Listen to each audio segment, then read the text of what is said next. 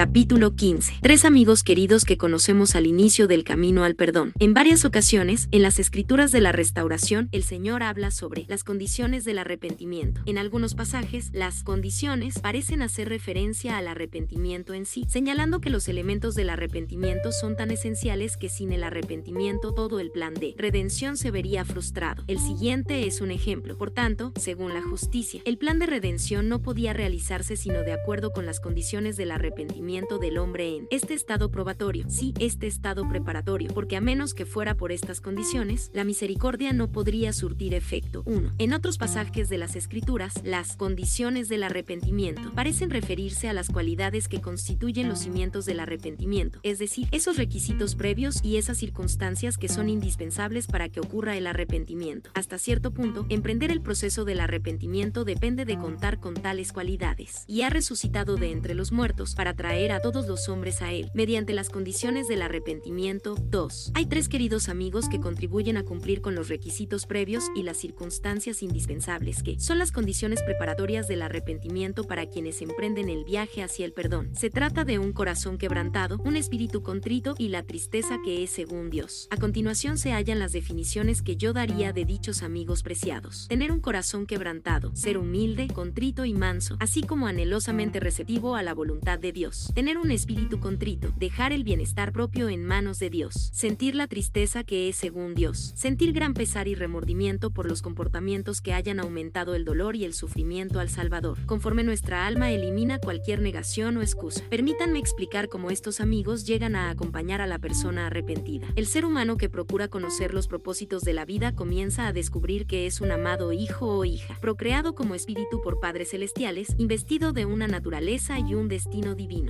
nuestro Padre, que nos ha creado a su imagen, presentó un plan mediante el cual podríamos obtener un cuerpo físico, tener experiencias terrenales, al tomar decisiones rectas, regresar a nuestro hogar celestial mucho más semejantes a nuestro Padre celestial que cuando habíamos partido tres. La vida terrenal no sería un periodo de perfección absoluta, sino un periodo en el que habría que elegir el bien en vez del mal, así como aprender por experiencia y por el poder de nuestro espíritu a confiar en Dios, seguirlo y edificar la fe en Él. Sería un estado de probación en el que cometeríamos errores. El pecado estaría con nosotros en la vida terrenal y nos impediría regresar a nuestro Padre Celestial, excepto por la parte más gloriosa del plan que fue creada para rescatarnos del pecado. Nuestro Salvador Jesucristo, el mayor de todos, pagaría mediante su vida sin pecado, su sufrimiento y su sacrificio por todos nuestros errores y pecados, con la condición de que nosotros estuviéramos dispuestos a aceptarlo y arrepentirnos de nuestros pecados. Al comprender y abrazar su expiación, somos partícipes de las condiciones del arrepentimiento. Al entender espiritualmente su expiación, comenzamos a ver su amor infinito, su misericordia y la incomparable bendición de que podamos regresar a nuestro hogar celestial. Es entonces que conocemos a los dos primeros y queridos amigos en nuestro viaje hacia el arrepentimiento, un corazón quebrantado y un espíritu contrito. Estos dos amigos llegan debido a que nos damos cuenta de manera contundente que sin Él no tenemos nada. No somos nada, es Él quien nos habilita todas las posibilidades eternas. Quizás el mayor despertar en esta vida mediante el cual llegamos a ser hijos o hijas de Dios espiritualmente. Perceptivos sea comprender de modo singular y personal que el pago que Jesucristo hizo por el pecado es muy real, y que su sufrimiento no es tan solo por todos los demás, sino también por usted y por mí. Y aquí es donde se nos une nuestro tercer amigo, la tristeza que es según Dios. Conforme entendemos de manera espiritual que Él ha padecido por nuestros pecados, sentimos tristeza por la parte de su dolor que nosotros causamos. Nos damos cuenta de que aquello es parte del plan de nuestro Padre, pero el don que Él nos ofrece nos sobrecoge. Ese asombro, ese agradecimiento, esa adoración del Salvador que ha hecho esto por nosotros. Nos hace hincar la rodilla conforme nuestro espíritu se llena de la tristeza que es según Dios, y recibe el sentir de un corazón quebrantado y de un espíritu contrito. Junto con estos tres amigos, proseguimos nuestra travesía de arrepentimiento, un corazón quebrantado y un espíritu contrito. He aquí, Él se ofrece a sí mismo en sacrificio por el pecado para satisfacer los fines de la ley, por todos los de corazón quebrantado y de espíritu contrito, y por nadie más se pueden satisfacer los fines de la ley 4. Posteriormente a su resurrección, el Salvador visitó el hemisferio occidental. Mientras enseñaba a sus discípulos allí, el Salvador describió qué ofrenda debían dar, y me ofreceréis como sacrificio un corazón quebrantado y un espíritu contrito. Y al que venga a mí con un corazón quebrantado y un espíritu contrito, lo bautizaré con fuego y con el Espíritu Santo. He aquí, he venido al mundo para traer redención al mundo, para salvar al mundo del pecado. Por tanto, al que se arrepintiere y viniere a mí como un niño pequeñito, yo lo recibiré, porque de los tales es el reino de Dios. He aquí, por esto he dado mi vida, y la he vuelto vuelto a tomar. Así pues, arrepentíos y venid a mí, vosotros, extremos de la tierra, y sed salvos. 5. El Señor explica que todo aquel que desee bautizarse ha de seguir este proceso, todos los que se humillen ante Dios y deseen bautizarse y vengan con corazones quebrantados y con espíritus contritos, y testifiquen ante la iglesia que se han arrepentido verdaderamente de todos sus pecados y que están dispuestos a tomar sobre sí el nombre de Jesucristo con la determinación de servirle hasta el fin y verdaderamente manifiesten por sus obras que han recibido del Espíritu de Cristo para la remisión de sus pecados, serán recibidos en su iglesia por el bautismo. 6. El Señor nos ha dicho que si venimos con un corazón quebrantado y un espíritu contrito, no se limitará a tan solo repararnos el corazón y limpiarnos el espíritu, sino que nos dará un corazón nuevo. Y os daré un corazón nuevo y pondré un espíritu nuevo dentro de vosotros. Y quitaré de vuestra carne el corazón de piedra y os daré un corazón de carne. Y pondré dentro de vosotros mi espíritu y haré que andéis en mis estatutos. 7. Esos queridos amigos, a saber, el corazón quebrantado y el espíritu contrito, no nos visitan tan solo una vez,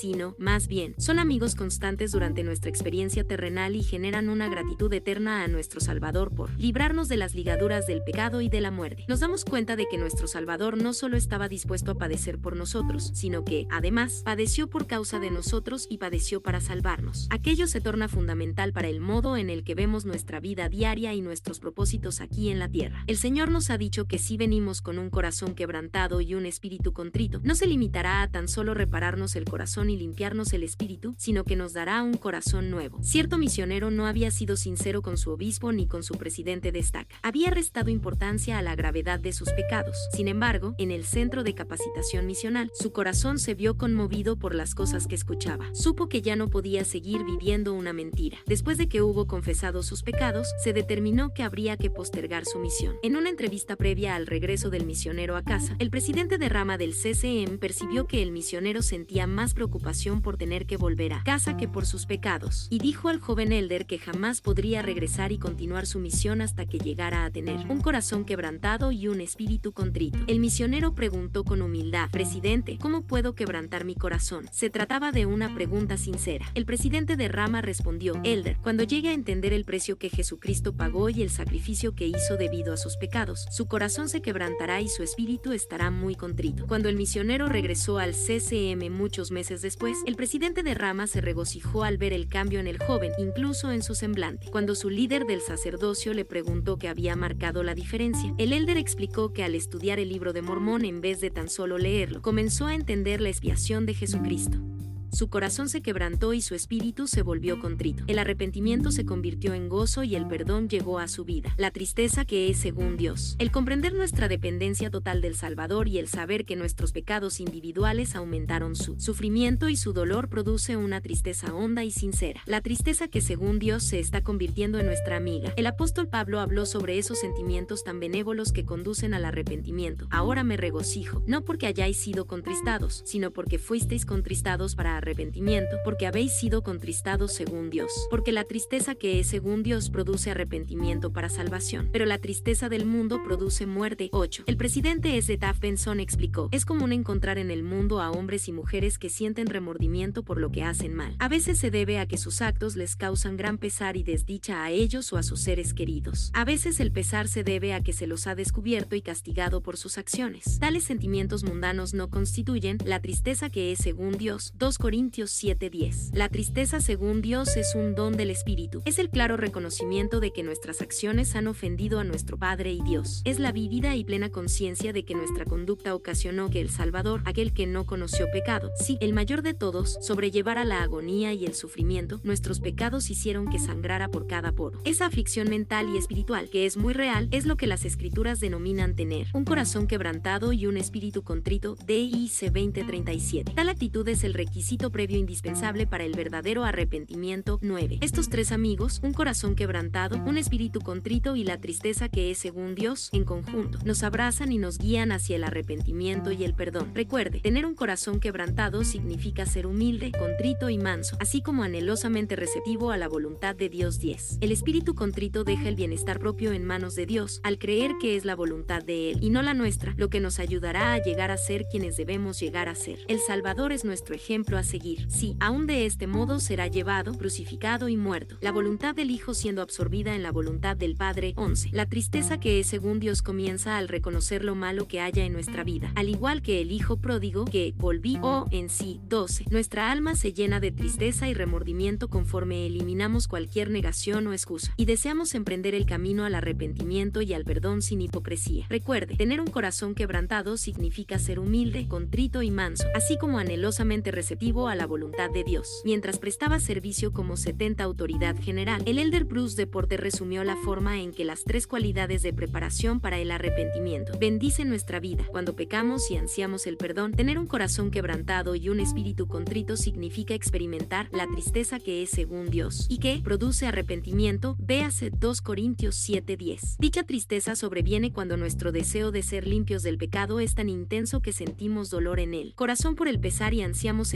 en paz con nuestro Padre Celestial. Los que tienen un corazón quebrantado y un espíritu contrito están dispuestos a hacer todas y cada una de las cosas que Dios les pida, sin resistirse ni molestarse. Dejamos de hacer las cosas a nuestra manera y aprendemos a hacerlas según la manera de Dios. Al llegar a ese punto de sumisión, la expiación de Jesucristo puede surtir efecto y puede tener lugar el arrepentimiento verdadero. Entonces, la persona arrepentida experimentará el poder santificador del Espíritu Santo, el cual la llenará de paz de conciencia y del gozo de la reconciliación con Dios. En una combinación grandiosa de atributos divinos, el mismo Dios que nos enseña a andar con un corazón quebrantado nos invita a regocijarnos y a ser de buen ánimo. 13. Una nueva conversa. La siguiente historia verdadera es un ejemplo de cómo nuestros tres queridos amigos bendijeron a una mujer que deseaba el perdón. La conocí hace muchos años cuando prestaba servicio como presidente de la misión Francia Burdeos. Los misioneros le habían enseñado en cuanto al Evangelio y la mujer había aceptado bautizarse. El día de su entrevista bautismal, admitió con sinceridad al misionero que la entrevistaba que, años antes, había decidido practicarse un aborto. Al suceder aquello, se requería que yo, como presidente de misión, tuviera que entrevistarla para tener la certeza de que la mujer se había arrepentido y de que había abandonado esa grave transgresión. Pude ver que la hermana se había preparado con humildad para el bautismo. Hablamos sobre el Salvador y sobre el poder de su expiación. Al hablarme en cuanto al aborto que se había practicado muchos años atrás, expresó su pesar sinceramente y admitió que estaba aprendiendo cosas que no comprendía cuando era más joven. Había recibido un testimonio del Espíritu de que el Evangelio restaurado era verdadero y se había arrepentido de sus pecados. Percibí que estaba preparada para el bautismo y al concluir la entrevista me sentí agradecido por la bondad de aquella mujer. Me sentí confiado de que jamás consideraría realizarse un aborto en el futuro, aunque recuerdo haber pensado que su entendimiento era limitado. Se bautizó como miembro de la Iglesia de Jesucristo de los Santos de los Últimos Días y recibió el don del Espíritu Santo. Cerca de un año después, recibí una llamada telefónica de aquella maravillosa hermana. Se había mudado a la región norte de Francia, había asistido a la reunión sacramental semanalmente, había sido diligente en guardar los mandamientos y había incorporado a su vida los principios del Evangelio, restaurado de Jesucristo. Su amor por el Salvador había aumentado y en ese proceso de acercarse más a Dios, el Espíritu Santo le había enseñado. Desde el otro lado de la línea telefónica empezó a sollozar. Me pregunté si le habría sucedido algo grave a ella o a su familia, pero entonces, entre lágrimas, dijo algo que nunca olvidaré, presidente Andersen. ¿Recuerda mi entrevista bautismal? Le hablé sobre un aborto que me realicé hace muchos años. Me sentía mal por lo que había hecho. No obstante, este último año me ha cambiado. En verdad he sentido un hondo e intenso pesar por lo que hice. ¿Cómo pude haber hecho algo así? ¿Cómo pude haber sido tan insensible espiritualmente? Mi corazón se ha vuelto al Salvador y he considerado su sufrimiento por mí. Estoy muy apesadumbrada por la gravedad de mi pecado, por el cual no puedo efectuar ninguna restitución. Se la oía muy conmovida y colmada de sinceridad. Aquel día en Francia, sentí el inmenso amor del Señor hacia una mujer que tenía un corazón quebrantado y un espíritu contrito. Su espíritu rebosaba de la tristeza que es según Dios. Amaba al Salvador y su corazón había cambiado. Al cambiar, había llegado a sentir su amor por él más profundamente que nunca antes. El presidente Boyd K. Packer dijo, restaurar lo que no se puede restaurar, curar las heridas incurables, reparar lo que se ha quebrado y no tiene arreglo, es el propósito principal de la expiación de Cristo. Cuando nuestro deseo es firme y estamos dispuestos a pagar hasta el último véase Mateo 5. 25-26, la ley de restitución queda sin efecto, nuestra deuda se transfiere al Señor. Él se hará cargo de nuestras deudas. 14. Le reafirmé el amor que el Salvador le tenía y me regocijé por haber conocido a aquella humilde hija de Dios. ¿Puede ver la forma en que el Señor bendijo a esa justa hermana después de su bautismo? El Señor no solo suprimió su pecado, también fortaleció y refinó su espíritu. El presidente Dallin H. Oaks explica, ¿por qué es necesario que suframos en el camino del arrepentimiento por las transgresiones graves. Tendemos a pensar que los resultados del arrepentimiento simplemente nos limpian del pecado, pero ese es un punto de vista incompleto. Una persona que peca es como un árbol que se dobla fácilmente ante el viento. Cierto día ventoso y lluvioso, el árbol se inclina tanto contra el suelo que las hojas se ensucian de barro, como el pecado ensucia. Si nos concentramos solamente en limpiar las hojas, la debilidad que permitió que el árbol se doblara y las ensuciara puede continuar en él. Del mismo modo, la persona que solo siente pesar por haberse ensuciado con el pecado puede pecar de nuevo con el próximo viento fuerte. La susceptibilidad a la repetición continúa hasta que el árbol se haya fortalecido. Cuando la persona ha pasado por el proceso que da como resultado lo que las escrituras llaman un corazón quebrantado y un espíritu contrito, el Salvador hace algo más que limpiarla del pecado. Le da nueva fortaleza. Ese fortalecimiento es esencial para que nos demos cuenta del propósito de la purificación, que es volver a nuestro Padre Celestial. Para ser admitidos en su presencia, debemos estar más que limpios. También debemos haber cambiado de una persona moralmente débil que ha pecado a una fuerte que tenga la estatura espiritual para morar en la presencia de Dios. 15. La tristeza que es según Dios produce algo muy diferente en un alma arrepentida a lo que produce la tristeza del mundo. Es una de las condiciones del arrepentimiento de Dios. ¿Qué es la tristeza que es según Dios? Se trata de algo que usted debe descubrir por su propia cuenta. Al llegar a ese punto con humildad, lo sentirá y lo sabrá, será algo genuino. El sentimiento puede llegar cuando menos lo espere. Tras luchar por ser humilde y por reconocer el amor que Dios le tiene a usted,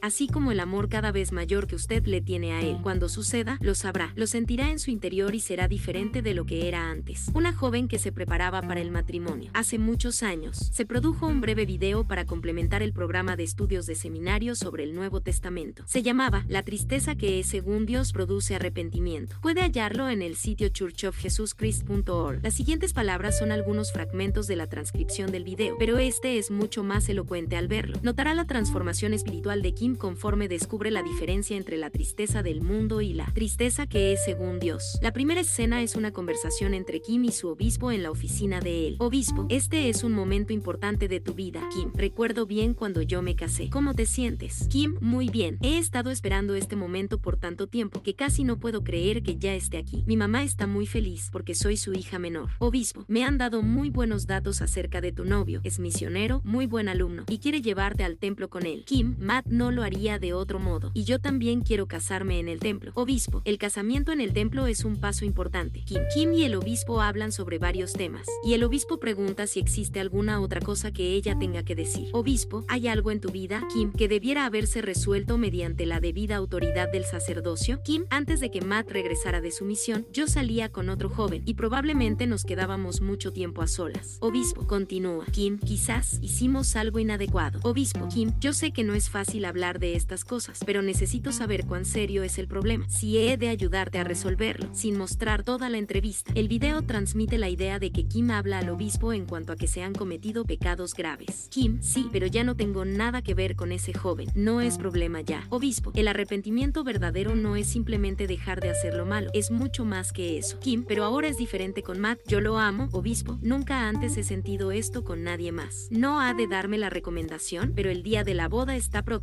La hemos anunciado ya. Ya tengo mi vestido. Obispo, Kim, creo que cometerías un gran error en ir al templo sin resolver este problema. Kim, ¿qué le diré a Matt? ¿Qué diré a mis padres? Obispo, diles que tú, yo y el Señor necesitamos tiempo para resolver esto. Sax, Kim, has estado tan preocupada por las consecuencias sociales de tus errores y el efecto mundanal que acarrean que no has considerado las consecuencias eternas. Kim, ¿qué es lo que me dice? Obispo, que no te has arrepentido. Kim, pero ya no tengo nada que ver con ese joven, es por eso que estoy aquí. Obispo, déjame que te lo explique. Ahora, ¿qué es lo que más te preocupa? Kim, ¿qué irá a decir la gente? Obispo, no tendrías que preguntarte qué pensará el Señor. Solo pareces preocupada por lo que dirán. Deberías sentir tristeza ante Dios. Eso empieza al contemplar nuestros pecados como Él los ve, no como nosotros los vemos. Con la tristeza que es según Dios, comprendemos que nuestras acciones han ofendido a Dios. Kim, así que no iré al templo. Obispo, parte de lo que hemos hablado aquí está en ser dignos de entrar en Él y yo quiero ayudarte a conseguirlo. Con gran preocupación,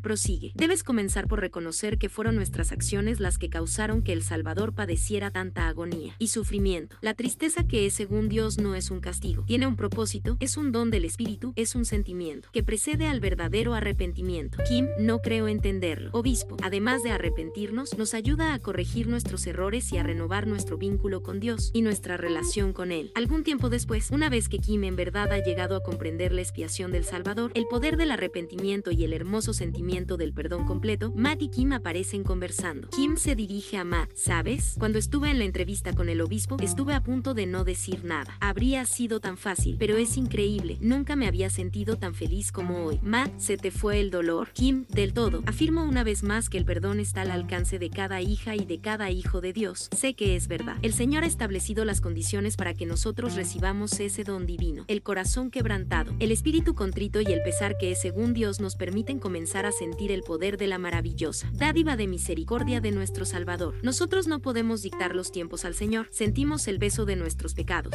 suplicamos su gracia y luego se nos da revelación y entendimiento conforme el Señor determina cuándo y cómo Él nos sanará el alma. Notas. 1. Alma 42 horas y 13 minutos. 2. Doctrina y convenios 18-12. 3. Véase La familia. Una proclamación para el mundo. La Ejone. Noviembre de 2010. 4. 2. Nefi 2.7. 5. 3. Nefi 9. 2022. 6. Doctrina y convenios 2037. 7. Ezequiel 36. 26-27. 8. 2 Corintios 7. 9-10. 9. Véase enseñanzas de los presidentes de la iglesia. S. Taf Benson 2014. Páginas 89-90. 10. Véase la guía para el estudio de las escrituras. 11. Mosía 15-7. 12. Lucas 15-17. 13. Ves Bruce de Porter, Un corazón quebrantado y un espíritu contrito. La Ejón, noviembre de 2007. 14. Ves Boy Cap Becker, La luminosa mañana del perdón. La Ejón, enero de 1996. 15. Veas Dalina Cheox, La expiación y la fe. La Ejón, abril de 2008.